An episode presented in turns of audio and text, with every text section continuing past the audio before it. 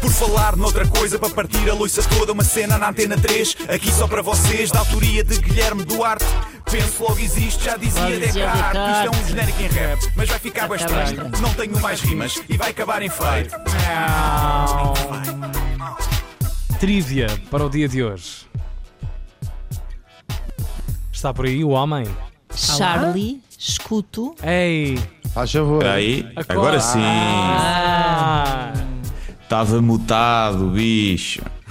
Então, mutado. Está bem. bom dia. Como é que. Bom estamos? dia. Está tudo. Viva, viva.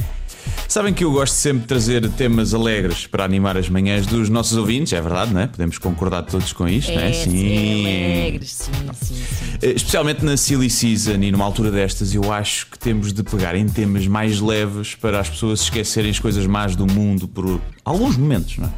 Com isto em mente, acho que faz todo o sentido falarmos daquele homicídio macabro em que duas jovens mataram um rapaz e depois o cortaram às postas. Acho que faz. Por momentos vocês assustaram-se, pensavam que eu ia falar de coisas pesadas e deprimentes como as danças do TikTok, não era? Não, não, não vamos para isso. Bem, indo ao tema, eu tenho um fascínio por criminosos burros e estas duas jovens fazem a Diana Fialho parecer o Einstein do crime.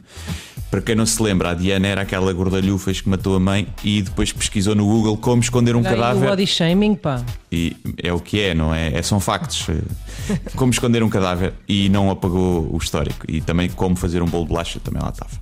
Bem, mas para quem não sabe, estou a falar de duas. Foi um rap- verdadeiro atentado, um crime. Foi horrível, horrível. Aquilo ao pé, um de ao, pé do, horrível. ao pé do resto até fez parecer insignificante o resto.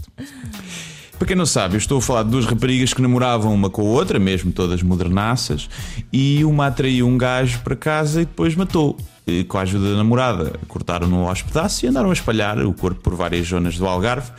E, e eu acho que guardaram dois dedos que lhe cortaram para poderem desbloquear e transferir o dinheiro do telemóvel da vítima. Eu espero que tenha sido só esse o propósito dos dedos Ah. cortados. Se não o caso, Ai, ainda mais macabro.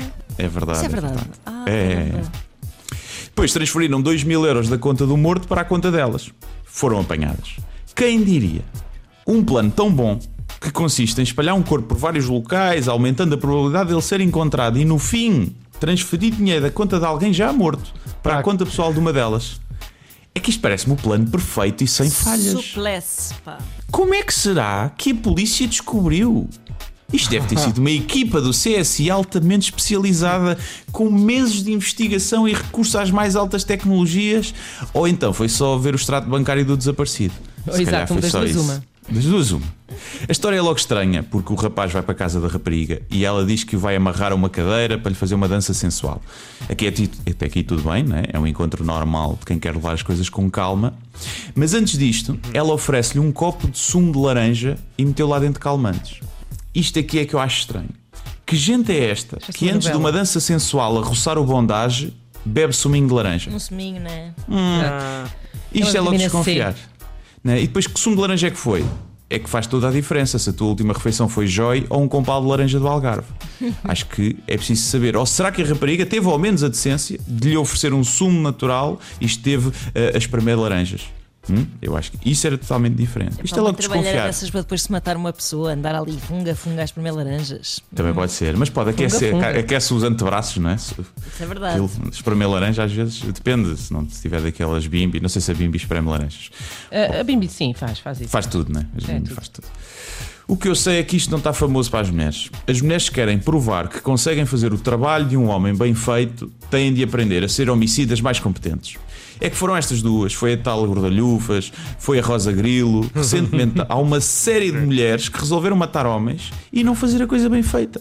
Quer dizer, em termos de homicídio, foram competentes, né? na medida em que as pessoas morreram mesmo. Essa parte foi bem feita. Mas depois, a esconder as provas e cadáveres é uma tristeza. E eu que sempre pensei que as mulheres fossem muito melhores a esconder coisas do que os homens, que são os gabraolas e vão para o café contar tudo. Agora, uma coisa é certa. Já viram quão diferente será o mundo se os homens começarem a ter medo que as mulheres os matem? Um mundo em que um homem é engatado numa discoteca e vai para a casa dela cheio de receio de acordar com as cabeças em códigos postais diferentes. Isto muda toda a dinâmica entre homens e mulheres. As cabeças, foi subtil esta piada ordinária, não foi? Foi muito subtil. Fico, parei aí. Na verdade, epá, um mundo em que os homens também se sentem inseguros de ir para casa de desconhecidas seria um mundo mais justo e igual. No fundo, estas duas malucas fizeram mais pelos direitos das mulheres do que muitas hashtags. Essa é que é essa. Aprendam como se faz, ativistas do sofá. É assim que se faz. Mas não matem ninguém. Fica só aula teórica. Adeus e até quinta.